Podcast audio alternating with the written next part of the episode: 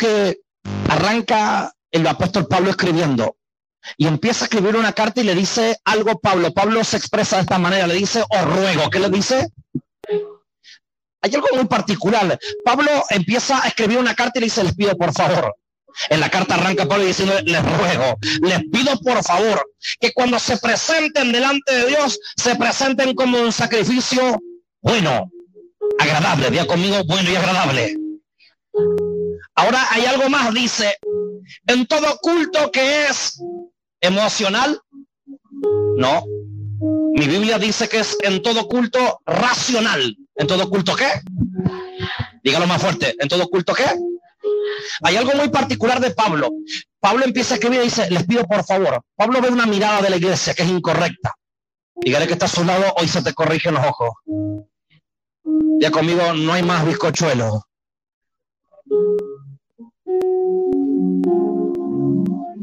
Pablo ve que la iglesia está mirando cualquier cosa y sigue a Dios. Entonces le dice, cuando se presenten delante de Dios, preséntense como sacrificio. Número uno, ¿qué pide?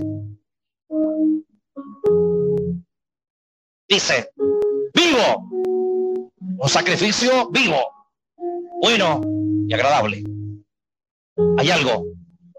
Todo lo que te presenten delante de Dios se van a presentar primero sacrificando algo vivo. Segundo, se van a presentar bueno. Tercero, los que se presenten delante de Dios serán agradables. Sobre todo culto racional. Ay. ¿Cómo es esto? emocional, no, racional. Porque en aquel momento la iglesia se movía bajo las emociones. Y Dios quería instalar algo pensativo, algo pensante y algo coherente. ¿Por qué razón? Porque querían construir una iglesia mirando otro lugar, mirando el pasado. Roma quería construir una iglesia para Dios mirando otro lugar, mirando diferente, mirando distinto, mirando hacia otra parte. Y no se puede construir algo en Dios cuando se mira otro lugar, inclusive otra iglesia. Dígale que está a su lado, abrochate que arrancamos. Aleluya. ¿Cuántos bendecidos están aquí? Escuche esto. No os conforméis este siglo sino transformados por medio de la renovación de vuestro entendimiento para que comprobéis cuál sea la buena voluntad de Dios agradable y qué. Trajeron dos Biblias nada más, cuánto agradable y qué. Presta atención. Pablo sigue escribiendo y dice, les pido por favor, les pido de onda, chabones. Les pido re de onda, chabones. Le pido que me dé cabida. Le pido por favor, presten atención, le dice. Cada vez se presenten delante de Dios, preséntense como un sacrificio vivo. Algo agradable presenten. Algo bueno. En todos los cultos que hagan tienen que ser racional. ¿Por qué razón? Porque evidentemente Israel se movía por emociones. Un día le prometía a Dios todo y el otro día desaparecía. Un día lloraba y se quebraba, pero cuando salía de la iglesia nadie cumplía todo lo que tenía que hacer.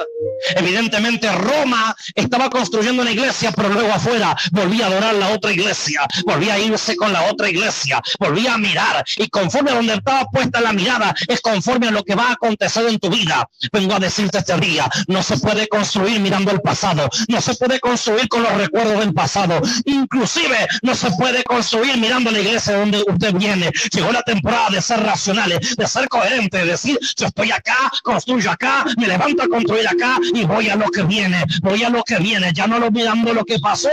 Israel miraba lo que pasó, Israel estaba en otra mirada y conforme a lo que mira es conforme a lo que vives. Renovado le dice, necesito un renuevo, ¿un qué? Porque ya no se podían presentar delante de Dios de la misma manera en la cual se presentaban como aquella iglesia idólatra, o entre comillas como la iglesia católica. Imagínate, los romanos venían de idolatrar muchas cosas y se presentaron. Se presentó uno con la Virgen bajo el brazo y dijo, venimos a la iglesia. Y ahora está solo larga la Virgen. Y ahora se le ve el manto. Toque que está solo, dígale, largalo al gaucho. Imagínate, venían ellos ahí y Pablo dice, Pablo empieza a escribir la carta, pero Pablo escribe la carta conforme a cuando fue. Entonces cuando llega, mira y dice, ay, Yo les pido, por favor, empieza, os ruego. ¿Cómo le pide? Imagínate que alguien te pide por favor, pero peor, el original no dice que le dijo ruego, el original le dijo le suplico. Imagínate a Pablo, ¿cómo les pido a esto?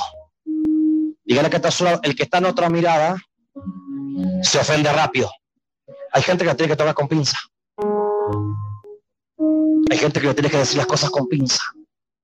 Mira, siento en mi corazón. Te miran así. Que no podés desmayarte en un servicio y desaparecer un año. No podés llenar de historias tus redes sociales y no obedecer a Dios. Siento en mi corazón que hay que ser racional, coherente. Renovaos el espíritu de vuestra mente.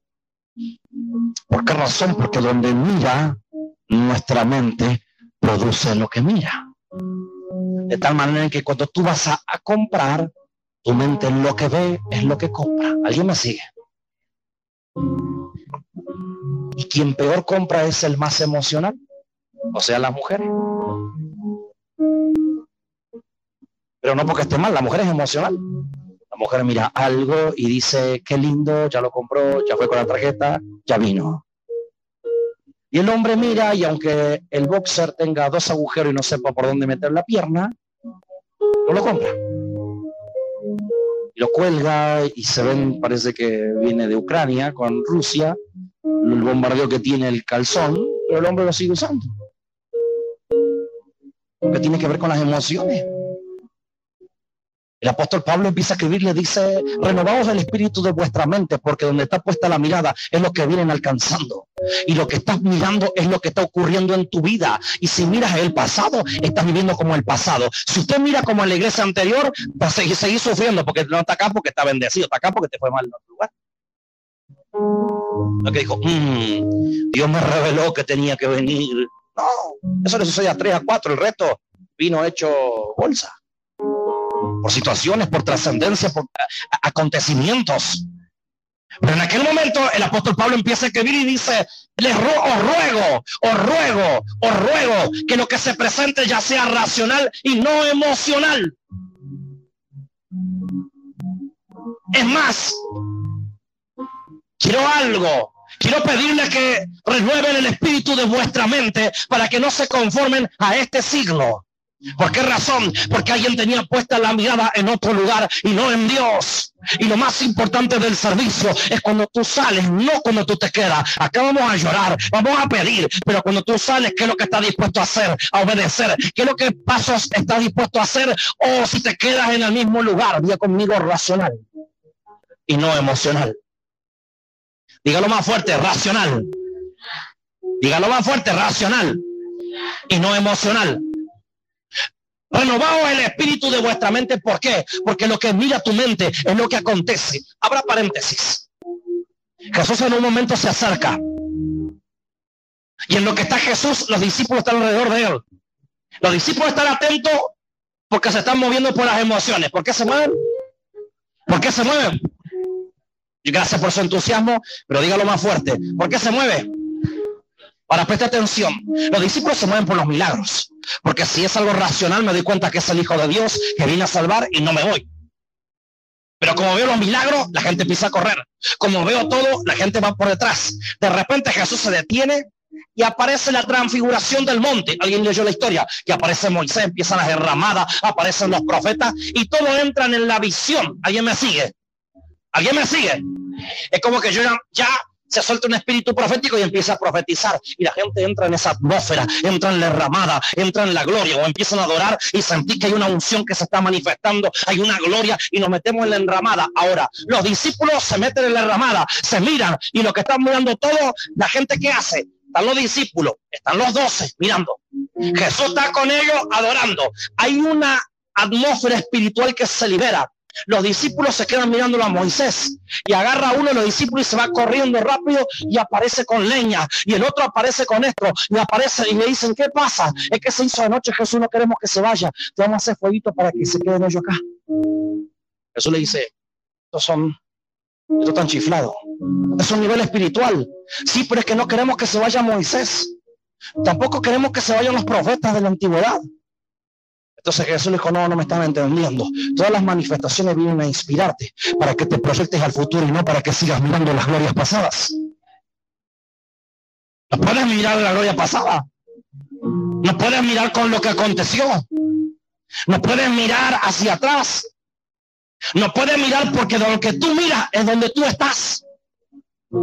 Israel miraba, imagínate, le aparece, dice, renovado el espíritu de vuestra mente. ¿Por qué razón? Porque lo que miran su mente lo reproduce. Entonces tú piensas todavía que podía haber solucionado y todavía podía haber ocurrido algo bueno en el tiempo pasado. Pero déjame enseñarle algo. En este día vengo a declararle, Dios no permitió que te quedaras en el pasado. Dios te trajo a este lugar por algo. Te trajo para proyectar, para crecer, para levantarte, para edificar lo que viene. Puesta la mirada en Jesús, que es lo que viene y algo poderoso va a acontecer.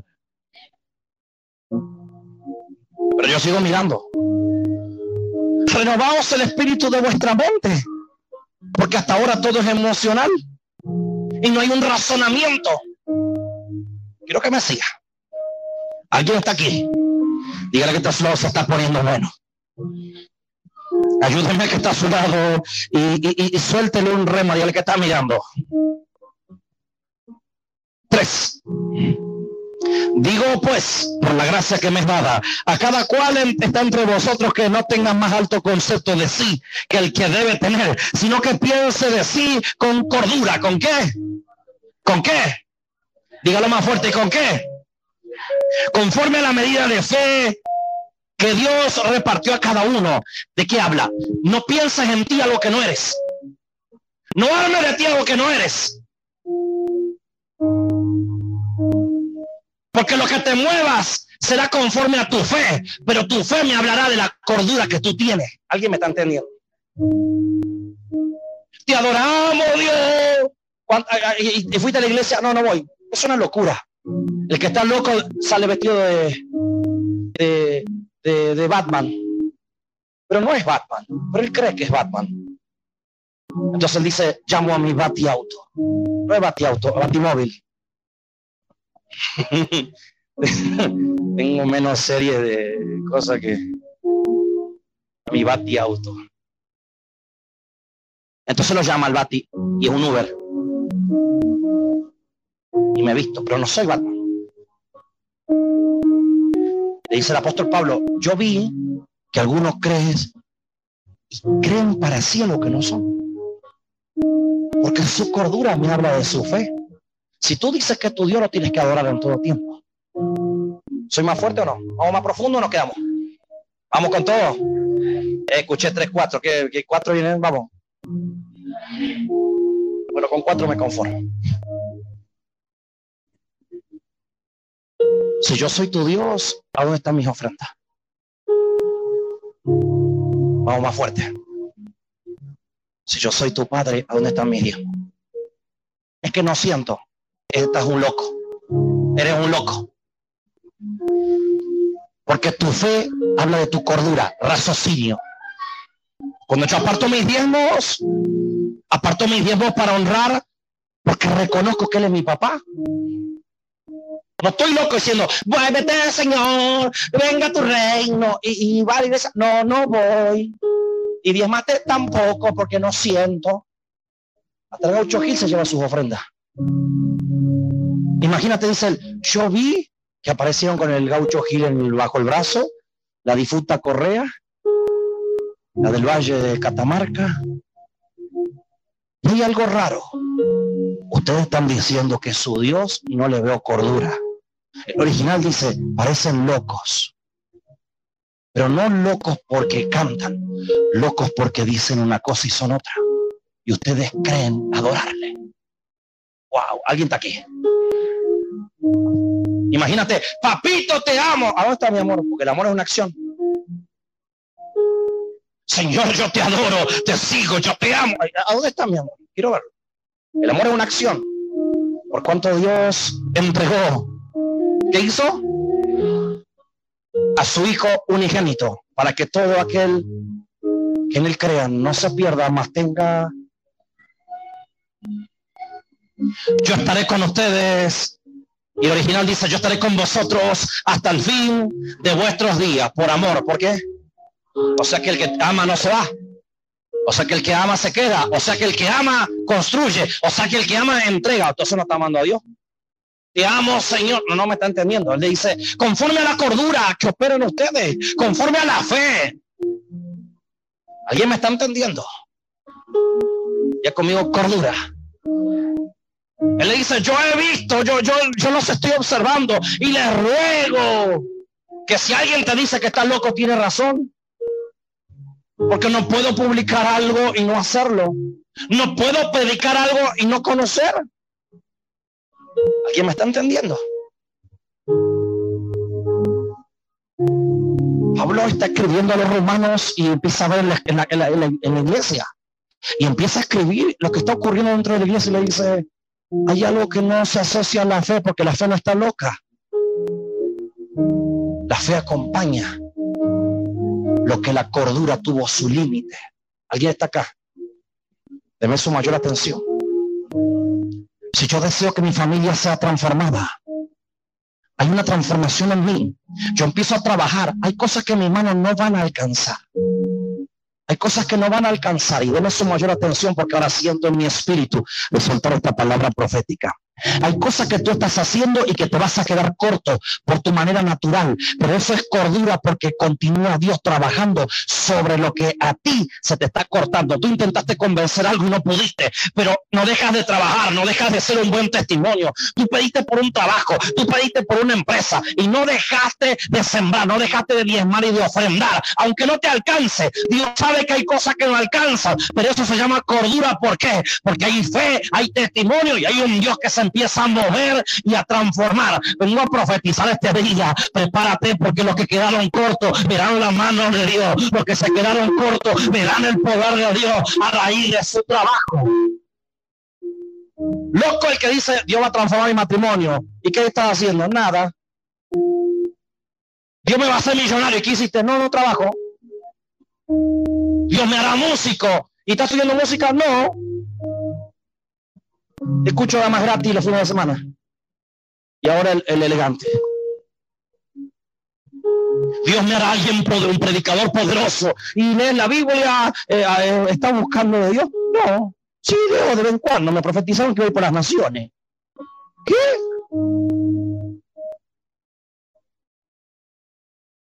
Estoy orando para que Dios me entregue mi casa. Y tendrás que honrar, ¿no? Porque no te, no te entregas la casa espiritualmente, Dios. No es que te saliste del patio y decís, mmm, llegó la llave, veo la llave, cayó la llave, la tengo la llave, me voy a mi casa. Eso no existe. La iglesia se confundió con varitas mágicas que se vendieron, que no existen. Hay milagros, sí, pero a todos los que le llegaron los milagros los produjeron. Y conmigo se provoca. Y conmigo, si no provoco, soy un loco. Soy loco. Le dice Pablo, la cordura, ¿no? Porque según la fe en ustedes va a actuar esa cordura. Wow. Wow. ¿Alguien está aquí? Hay algo extraordinario que en el, esta mañana estábamos con Ana en pleno servicio y entramos en una discusión santa. Ya conmigo, santa. Viste que los evangélicos le mandan, lo que hace el pastor es todo sublime. Porque empezamos a armar los números para entregar nuestros diezmos.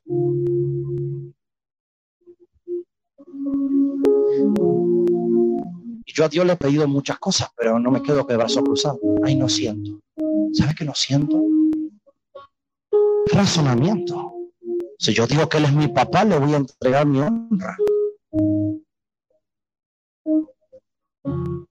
Tú a la Virgen y ves las cosas que se dejan. Hasta el pagano sabe entregar sus ofrendas. Pero es mi adoración. Abro paréntesis, ahora paréntesis. El diezmo inicia cuando Abraham se revela buscar un hombre para diezmar. Lo busca Melquisedec y busca un sacerdote para poder honrar. ¿Por qué? Pregunte conmigo, ¿por qué? Porque Él le va a pedir a Dios todo lo que viene. Si tú no más no tienes autoridad para pedir nada económico. Y tampoco ocurrirá nada. Porque es un altar. De tal manera que cuando él pelea la batalla, se para y se va a Melquisedec y le dice, necesito que me bendigas. Melquisedec, el sacerdote, le dice, ¿qué cree que te bendiga? Los diezmos y las ofrendas. Y ya le pagaste, le dice Melquisedec, el diálogo es extraordinario. Ya le pagaste a los otros empleados y le dice, quédate tranquilo que te separe los diezmos a ti y después le pago el resto. Wow. Y cuando le hace eso, automáticamente Dios lo mete en un tiempo de altar y le empiezan a soltarse todo. Y la estrella del cielo, la arena del mar, los hijos, y empieza a acontecer algo poderoso. ¿Por qué? Esto no era locura, día conmigo, no es locura. Dígalo más fuerte, no es locura. No era algo emocional, de que, ay, saqué 10 pesos. No era así. El tipo, yo estoy buscando, necesito crear un altar, levantar un altar. Y lo que yo ofrezco es lo que va a acontecer. Si yo ofrezco es lo que va a ocurrir, porque yo estoy reconociendo a mi Dios. Pablo le escribe y es extraordinario porque dice, por la gracia les estoy escribiendo, por la gracia les enseño, en medio de la gracia les estoy explicando. Entre otras palabras le dice Pablo a ellos, les estoy enseñando a cambiar la mirada. Día conmigo cambiar la mirada. Toca que está suave, dígale, se te cambia aumento, dígale, dígale, dígale, dígale. Ahí sigo de corrido. Porque de la manera que en un cuerpo tenemos muchos miembros, pero no todos los miembros tienen la misma función. Dígale que está a su lado, no envidies. Levante su mano y diga conmigo, no voy a envidiar lo que hace el otro.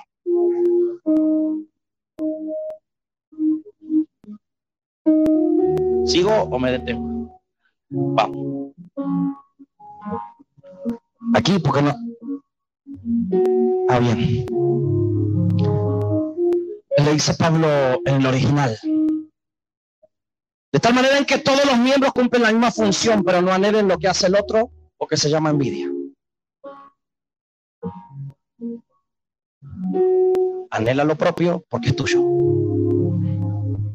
Tampoco critiques lo del otro. Y tampoco critiques lo que está haciendo el otro. Dígale que está solo, no critiques a nadie. Toque que está solo, dígale, tampoco envidie los chupines de mi pastor. Él le dice, porque cada uno tiene una función y cada uno está ahí por algo. El apóstol Pablo está escribiendo. Y es extraordinario lo que escribe. Choquemos así. No, este no te lo doy, este es mi. No envidie mi micrófono. Ya te siembro. Dios le habló que va a ser predicador. Dice, cada uno cumple la misma función. Ya conmigo no estamos locos. Ay, yo quiero que el pastor me deje predicar, pero prepárate. No es que Dios baja y le dice a David, mm, te transformarás de rey. ¿Y quién eres? Un vago. No. El tipo cuidaba las ovejas, laburaba, se levantaba, preparaba. Es más, el diálogo con Saúl dice, cuando vino el, león, lo, corría yo. Y cuando vino el oso, también lo corría yo. Yo estoy laburando, yo estoy preparándome, yo estoy pidiendo pistas, estoy preparándome para la oportunidad. Lo que me viene no es de arriba. ¿Alguien me está entendiendo? Ya conmigo no viene nada de arriba. Así nosotros siendo muchos, somos un cuerpo en Cristo y todos los miembros los unos de los otros. De manera que teniendo diferentes dones según la gracia que nos es dada, si el de profecía, úsase conforme a la medida de qué? ¿A la medida de qué? Pero aclaro algo, pero cuando está hablando esto dice la Biblia que la fe sin obra es muerta. O sea que todos los dones funcionen conforme a como tú te mueves. Ahí. ¿Qué quiere decir? Que lo importante no es que Dios te llamó a, profetizar, lo importante es dónde tienes puesta la mirada, porque conforme a donde tienes puesta la mirada es como fluye en tu ministerio, es como fluye tu don, es como fluye tu servicio. Yo estoy sirviendo a Dios y sabes que le doy a la gente un kilo de azúcar, no me está entendiendo, podías estar profetizando, pero como están mirando al pasado, solo entregas sobra, solo entregas migajas, solo entregas cosas que no suman a nadie. ¿Alguien me está entendiendo? ¿Alguien está aquí? Hay algo poderoso en esto. Y quiero que me entienda, todo funciona conforme a donde está puesta tu mirada. Tus obras se mueven conforme a donde están puestas tu mirada. Donde está puesta tu mirada es conforme a cómo vas a servir, a cómo vas a ministrar, a lo que vas a entregar. Esta palabra es para pastores, para ministros. Esta palabra es para pastores, para profetas. Pero también esta palabra es para toda la iglesia. Si procuras servir, cambia tu mirada para que tu servicio sea efectivo, sea efectivo. No invite a la iglesia y no venga. No invita a la iglesia y usted esté al borde del, abismo. No invita a la iglesia y la gente te me dice, che, ¿de qué iglesia soy yo? Porque hasta ahora no me enteré. Porque te veo, te veo que compartir de Cash, te veo que compartir de Otoniel, te veo que compartir de Dante Gebel, te veo que compartir de todo el mundo. ¿A qué iglesia va? Porque no sé. Ya comió locura. Ya comió pero santa. ¿A dónde vas? Porque vos me invitas, entonces ¿qué hago? ¿Me voy con vos a verlo a Dante? ¿A Cash? ¿A Otoniel? ¿Qué hago? Porque me muevo conforme a tus obras. Alguien me sigue. Yo conmigo todo se mueve conforme a mis obras. Es extraordinario lo que Pablo le escribe. Ya conmigo una mirada. Ufa, entonces se está poniendo bueno o si de servicio en servir, o el que enseña en la enseñanza, el que exhorta en la exhortación, el que reparte con liberalidad, el que preside con solicitud, el que hace misericordia con alegría. ¿Con qué? ¿Con qué? Y esta ciudad te veo con una cara cada vez que llegas.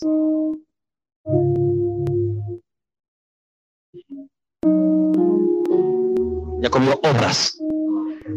Imagínate, voy a dar a mi Dios.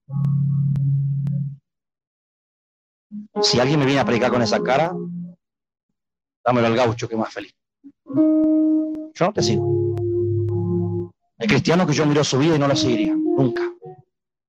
Lo admito porque Dios ha puesto su inmensa misericordia porque soy pastor. Y porque lo miro con todo el amor de Cristo y les tengo que predicar, formar, enseñar y parir en el Espíritu. Pero si no fuese pastor, y la palabra le dirigiría. Porque el apóstol Pablo dice, es por obras. Hay cosas que no van con mis valores. Yuju, usted está acá, no van con mis valores. Yo amo a mi hijo. Porque los amo, los corrijo y los formo. Amo a mi esposa, mi matrimonio. Y no somos de mentira. Pues yo no pongo un trozo. Si nos tenemos que armar el ring, armamos el ring. Hoy lo vamos al ring ahí. No, que lo ponemos, tío. Es hoy a Ana se le rompió el pantalón. Su pantalón santo aflojó unos hilos. qué viene esto? No hay un doble. Porque Dios no tiene dobles. La verdad es la milanesa dijeron en Tucumán es lo que vivo día a día. Yo miro gente y digo, yo nunca me iría a la iglesia. Porque hay gente que no fue transformada todavía gente que me habla de Dios, tiene una maldad encima, con sus hijos, con su familia, injusticia. ¿Cómo alguien puede predicarme de Dios y, no amar a su esposa? Si yo la amo, ¿y por qué le dio casa? La vieja de antes el casado casa quiere. ¿Por qué no le dio a su familia algo? Porque hay gente que no conoce a Dios y le brinda. Y ha comido obras. La fe sin obra es muerta. Si yo digo que creo en Dios, tengo que comportarme como Jesús. Si no me comporto como Jesús, es chamullo. Es palabra. ¿Dónde está puesta mi mirada? Pablo arranca diciendo, ojo que no es emocional, es racional. ¿Cómo es? Conecta. Mmm, siento, me, me, siembro yo. Y pasó tres meses y no volví más. Una locura. Es una locura. Él dice lo que operan ustedes conforme a las obras y su fe se alimenta de su obra. Por eso mucha gente no tiene alegría. porque El diablo le robó el gozo porque no tengo obras que alimenten mi vida. No sirvo a Dios de manera correcta. Vamos vamos a la iglesia. Vamos. ¿Quiere venir o no quiere venir? ¿Quién puede venir así? ¿Quién puede ir a la iglesia después de verme a mí que puse un estado con tres adoraciones y al rato tirando una indirecta? Porque las redes sociales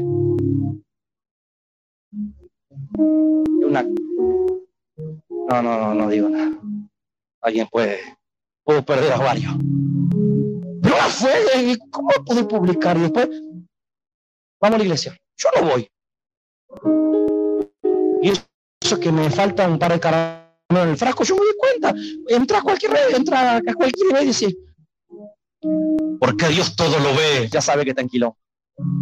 Ya sabe. Al rato cambió el estado de la foto. Ya sabe que con quién peleó. Yo no piso. Imagínate, vivir así. No. El apóstol Pablo dice, cambiando la mirada. Porque esto es racional, es con esto.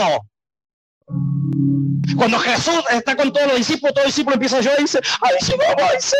Y le dice, no llegó Moisés. Es una visión la que tuvieron, porque a partir de ahora todo lo que ven ustedes acá es lo que tienen que proyectar en su futuro. Pedro cuando llega y Jesús lo hace pescador y lo transforma la pesca y sucede la pesca milagrosa. Luego hay una secuencia igual y Pedro espera que ocurra lo del pasado y le dice él, para un momentito, te haré pescador de hombre. Lo que ocurrió antes quedó atrás. Lo que ocurrió antes quedó atrás. Ahora lo que yo traigo para ti es algo nuevo, es algo mejor, es algo importante, es algo diferente. El problema es que tú tienes puesta la mirada en cualquier otro lugar. ¿Alguien me está entendiendo? No es que yo sueño con Carlos Anaconda y, la, y, la, y, los evangelistas, y eso ocurrió antes. Hoy don Carlos, Dios mediante, si nos permite, anhelo tenerlo. Una bendición. Pero era un tiempo donde Dios hacía cosas extraordinarias con lo evangelístico. Luego visitó lo profético. Y yo creo sin duda que ahora entra una etapa poderosísima de los milagros, donde se verán de nuevo los dones, donde la iglesia se verá en funcionamiento, de nuevo al maestro de la palabra, de nuevo al evangelista, de nuevo al pastor, de nuevo al diácono, a una iglesia primitiva que vuelve a levantarse. ¿Alguien me está entendiendo? Ay, no, yo quiero que lo de Carlos, no, ya pasó. Si yo me quedo con esa gloria, me quedo viviendo en el pasado y el diablo va a destruir todo lo que esté en mi vida en el presente porque mi mirada está puesta en otro lugar y estoy como loco. Dios lo dijo, y vendré a arrebatar mi iglesia en el pasado. Dijo, y viene en el futuro. ¿En dónde viene? Dígale que está a su lado, esto se está poniendo bien bueno. Escucha esto. 11. En lo que requiere diligencia. ¿Qué, requiere? ¿Qué requiere? Porque está solo, dígale, arregla los micrófonos. ¿Qué requiere? Diga conmigo, diligencia. Diligente. El significado es alguien que se prepara. No perezoso. Ay, y está a su lado la pereza no va más. Ya conmigo, ferviente en espíritu. ¿Ya nadie grita?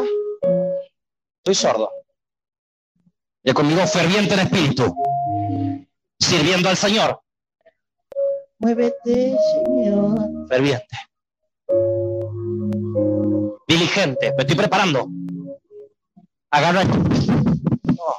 lo agarro. Diligente soy bueno en lo que hago, me preparo, perezoso. Se cayó el vaso de agua. No, ya lo levantaron, anda al otro lugar, bueno. Arrancamos, bueno. Perezoso no, dice. Vamos a adorar. Vamos a sembrar. ¿A mandar WhatsApp?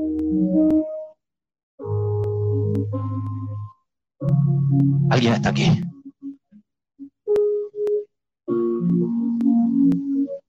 Si estoy perezoso, tengo la mirada puesta en el perezoso de la era de hielo. Hay gente que tiene puesta su mirada en la tortuga Manuelita. Todo es lento. Diligente. Hay que se prepara. A mí Dios me dijo que muchas profecías en las cuales me tuve que preparar. En mi primer año Dios me profetizó que iba a predicar ante muchos y me fui a estudiar, estudiar oratoria. estudia esta locución. Y conmigo, raciocinio. No es que Dios me visite y dije, mmm, aleluya, amén, ya estoy listo. Y no sabe qué hablar. Me su mayor atención. ¿Por qué Jesús afecta a Pedro? Pregunte conmigo por qué. Haga montoncito, ¿por qué? Yo no puedo afectar a un empresario si no soy empresario. Un pobre no afecta a un empresario. Pero un empresario sí. Jesús laburaba en la fábrica de su papá, en la carpintería. Cuando se presenta ante Pedro, dice, yo te enseñaré. Y Pedro, ¿por qué lo escucha? Porque lo había visto en la carpintería, lo había visto laburando, lo había visto trabajando, lo veía diligente, lo veía creciendo, lo veía ferviente, lo veía. ¿Alguien me está entendiendo? Levante su mano derecha conmigo, subo al monte y bajo con obras. Ya conmigo, si subo y no bajo, estoy loco. Subió Moisés a buscar hasta los diez mandamientos y en lo que estaban los 40 días ahí, ahí no me puedo ver, ahí, y los 40 días y lo agarraba y Dios le hablaba y estaban los dos y abajo estaba ocurriendo cualquier desgracia, estaban construyendo el becerro. Cuando baja Moisés, Moisés le dice, ¿y qué hicieron? Y le responden abajo los sacerdotes, pero tú estuviste en el monte. Y creemos que nunca más ibas a bajar. Demos su mayor atención. Y esto para lo que dicen, somos supermente espiritual. Estoy ayunando, orando 24-7. Vaya Laura.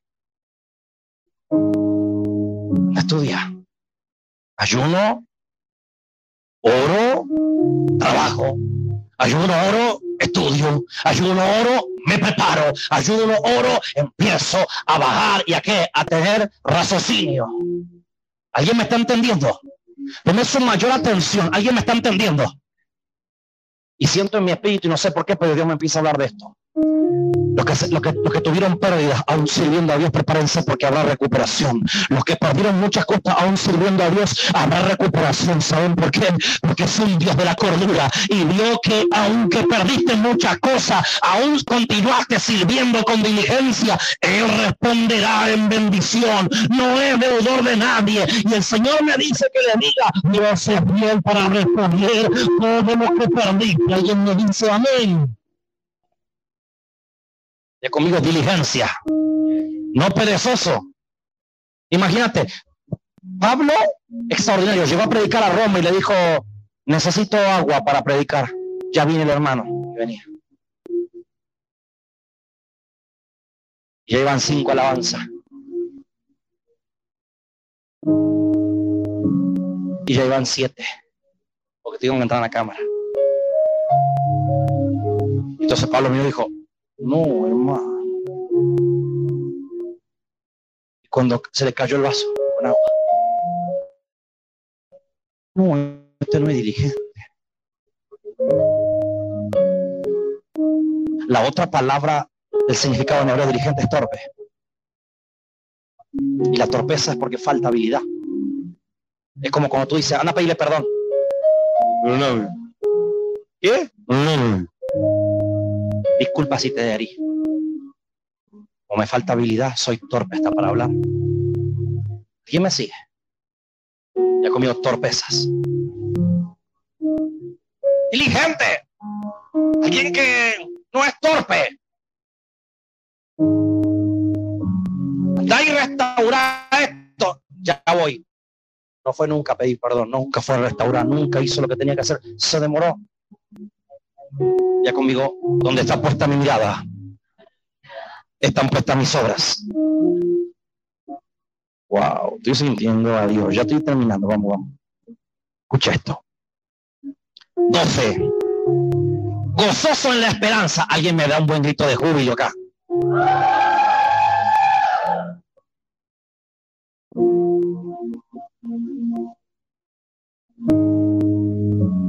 Sigue hablando. Dice, gozoso. Va de nuevo, un grito de júbilo.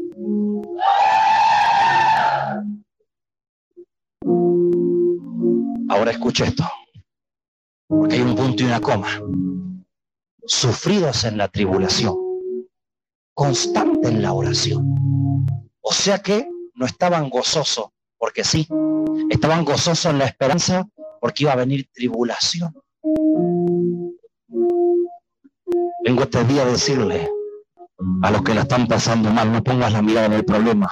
Levántese con gozo y ponga la mirada en Jesús. Porque aunque estás pasando tribulación, levántate en constancia, en orar, en volverte a levantar y en levantar a gozo, aún en medio de lo que estás viviendo. ¿Por qué razón? Porque llegó el tiempo de poner la mirada en Jesús. Quien mira a Jesús no, tiene, no puede estar triste. Porque aunque venga y golpee, yo me levanto en gozo. compartiendo para las necesidades de los santos, practicando la hospitalidad. Levante su mano derecha y diga conmigo, si no siembro, no tengo que compartir. Compartiendo, ayudando al otro, bendiciendo. Diga conmigo, el que necesita, voy a orar, pero también le doy. Esto es extraordinario. Imagínate, Pablo estaba ahí por predicar, lo sentaron en el sillón fucsia, después que se cantó la adoración y la alabanza a Anabela y Tiziana, de repente ve que no pasaba nadie más y miraba los sobres. Dijo, no veo sobre en la iglesia.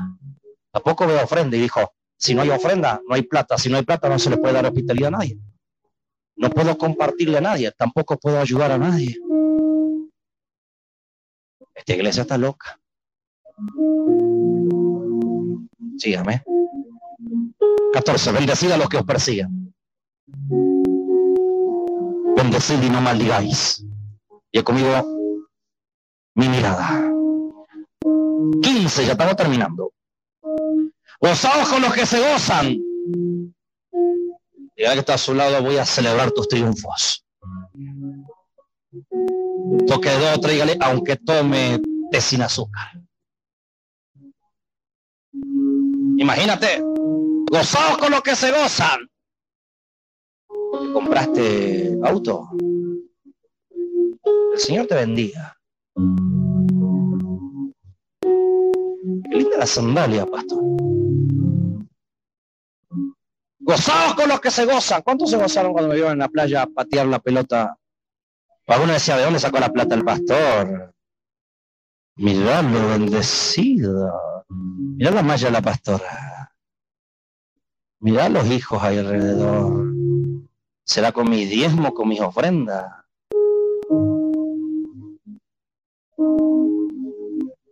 Y con mis gozados, con los que se gozan. De nuevo, gozados, con los que se gozan. Ahora, para yo ver el que se, para, para saber que alguien que está gozoso, tengo que mirarlo. Pero venimos.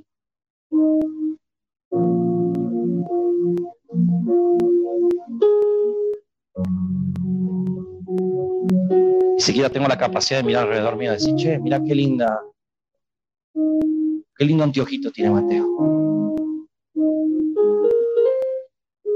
Mica tiene celu nuevo. Pero si yo cambio mi mirada y me pongo contento, yo sé que estás estrenando. ¿Alguien me sigue? Pero mi mirada está en otro lugar. De tal manera que cuando veo algo que ocurre, no me hace bien. ¿Alguien me sigue? Bendecid a los que nos persiguen y no maldigáis. Porque cuando tu mirada está puesta en el lugar correcto, no tengo necesidad de andar peleando. El apóstol Pablo ve que una iglesia está puesta la mirada en otro lugar y no en el lugar que tiene que estar. Dígale que está a su lado, tu mirada tiene que estar puesta aquí. Dígale, te profetizo que mirarás en el aniversario. Los que son hijos no pueden faltar. Los que son hijos se tienen que pelear para servir acá estos días. Los que son hijos tienen que proyectar, ayunar, orar por los días que vienen. Los que son hijos tienen que arrebatar gente. El que no es hijo, tenemos dos puertas. si me quiere escuchar, recorremos todas las iglesias. Invitado. Porque Pablo se da cuenta que hay gente que no es hija. Por eso había pereza, imagínate. Porque cuando hay ganas, hay ganas. ¡Eh, vamos! En mi casa, la Yo amo esta casa. Mira que está sola, aunque tengas esa cara, te aman, dígale. Ahí me sigue. Mi mirada está puesta aquí. No está puesta en otro lugar, está puesta acá. Mis obras están puestas acá. Mi mirada está puesta en los 14 años que pasé y venía de una iglesia hermosa, extraordinaria, que soñaba con predicar ahí y nunca prediqué. Y cuando salí, a los seis meses me disciplinaron por profetizar. Y yo nunca pude predicar en la iglesia en la cual yo salí y yo la amaba, de verdad la amaba. Construí la casa del pastor. Construimos arriba, construí abajo, tiramos, fui parte de la iglesia, parte del proceso, parte de esto, porque me metía, se terminé de trabajar. Amaba, amaba, amaba el lugar, amaba. Yo que hay gente que ama la iglesia. ¿A dónde vas? Yo voy a la iglesia de los. Ay, nomás uno le manda. Y mi pastor le decía el nombre y apellido, cuánto calza, cuánto pesa, dónde nació. Aleluya, amén. Y, y, viste que está hablando y decir, no, pero en mi iglesia no sabes cómo profeta. No, pero en mi iglesia tenemos esta actividad. No, pero en mi iglesia los niños. No habla de la iglesia. Es como el adolescente con el colegio, ¿no? Somos del colegio María Santísima. ¡uh! María Santísima. ¡uh! Fan. Pero un día Dios cambió los planes y dijo, no vas a salir ahí. Tienen que correr, tienen que pasar cosas difíciles, tienen que pasar cosas duras. Y me fui y terminé expulsado, disciplinado. Porque Dios manifestaba, porque era una iglesia que recién estaba empezando a aplaudir con himnos y me encontraban profetizando.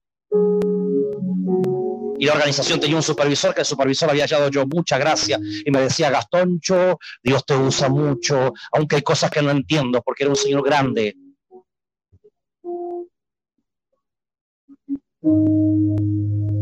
Gringo, hablaba media lengua, pero me decía, yo nunca fui bautizado por el Espíritu Santo.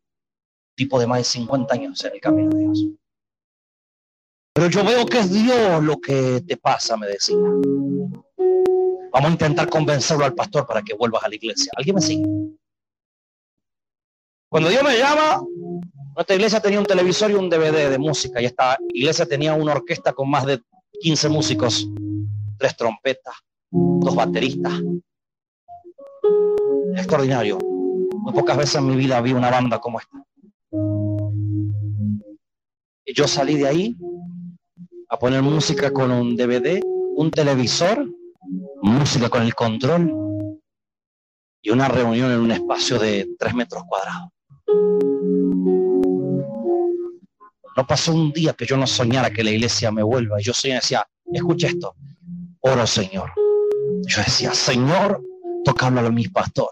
Que él venga hasta mi casa, se arrepienta, me pida perdón. Escuchen, y me invite y diga, Él es un ungido y Él pastoreará aquí conmigo. Así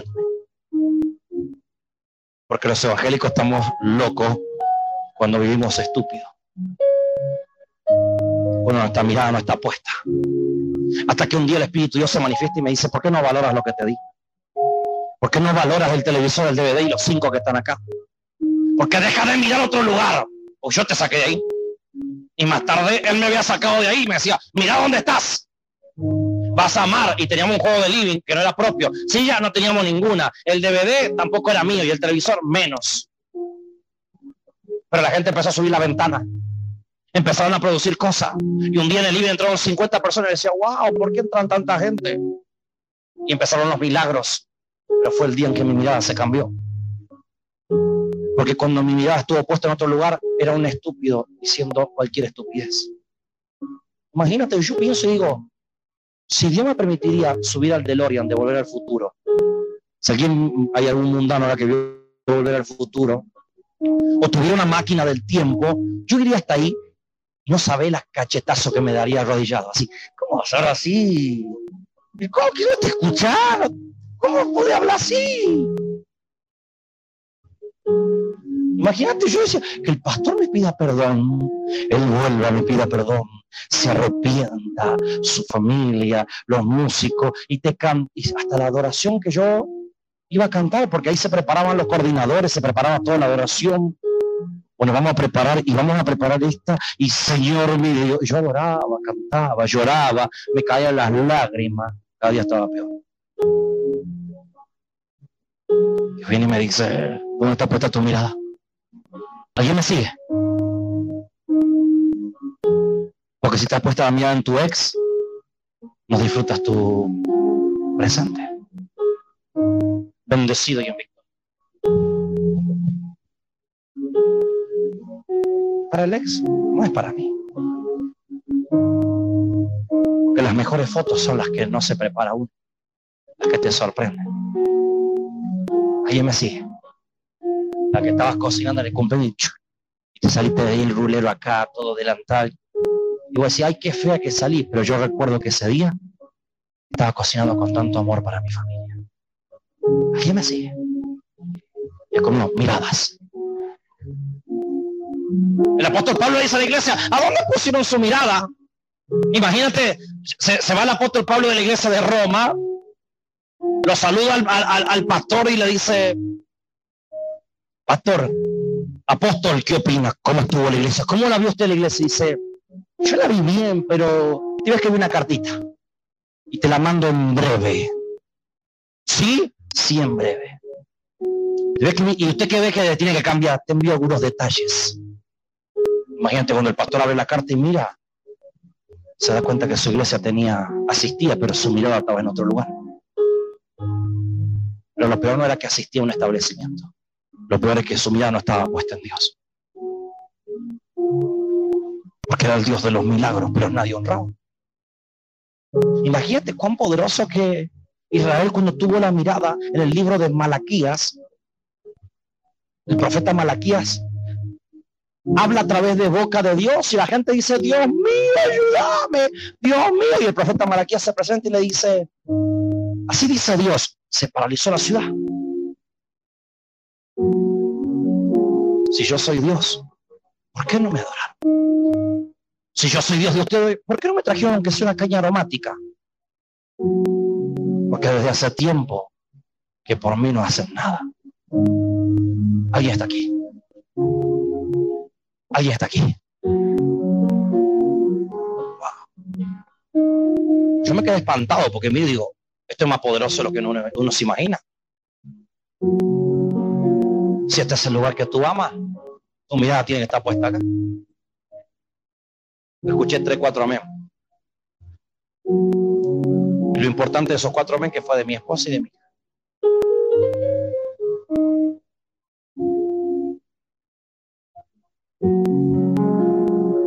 Os ruego que cuando se presenten lo hagan en un culto racional.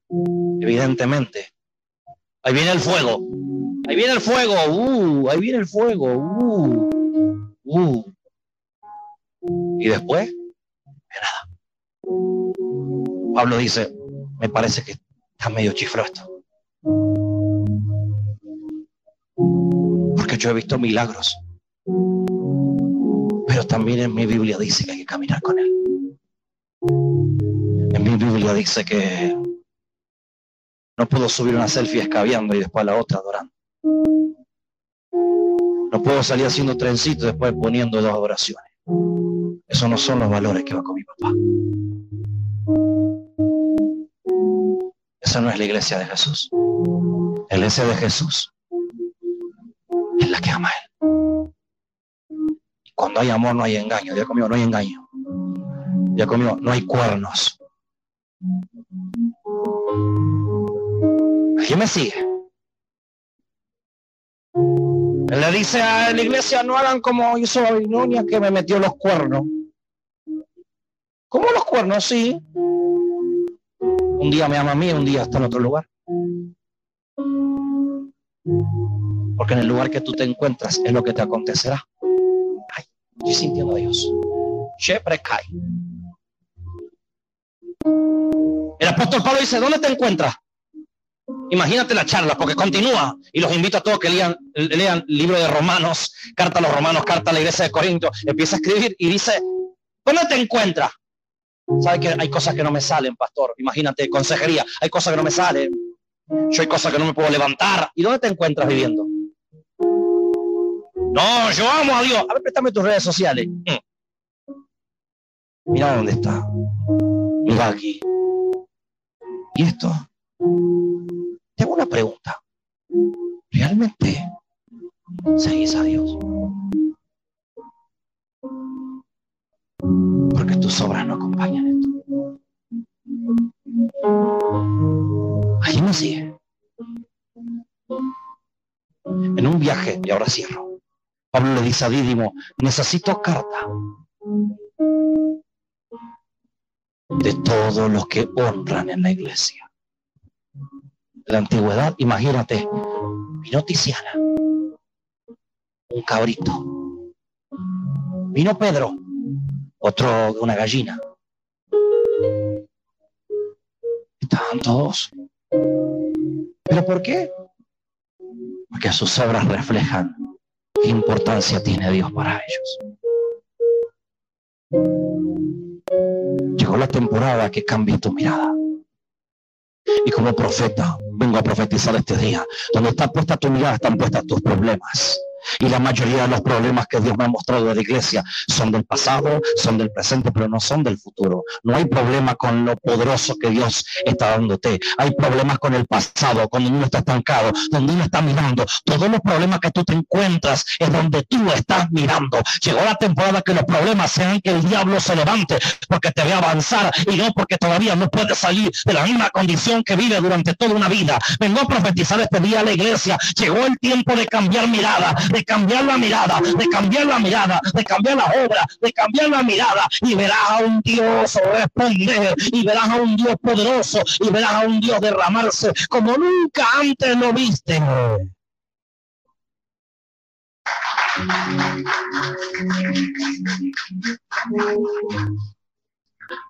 Póngase de pie.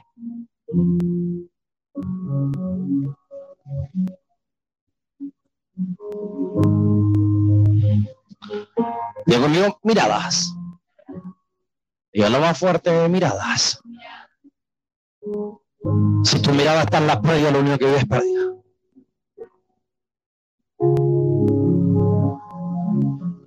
Donde está puesta tu mirada es lo que tú atraviesas. Y donde tú vives hoy, hay gente que está vista, su vista está puesta en el mismo lugar de siempre. Conforme a la mirada que tú pones es conforme a cómo te vistes. Conforme a la mirada que tú pones es conforme a lo que tú compras.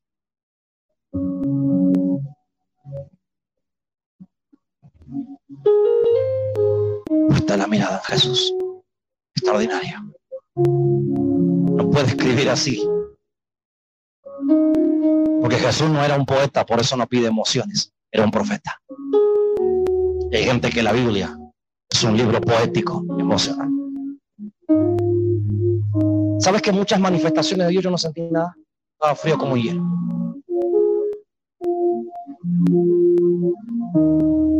Hasta muchas veces sentía angustia, tristeza y mucho dolor. Y en algún momento de mi vida pensé de que Dios se movía conforme a lo que yo sentía. Y no era así porque aún en medio de mi angustia Él me socorrió.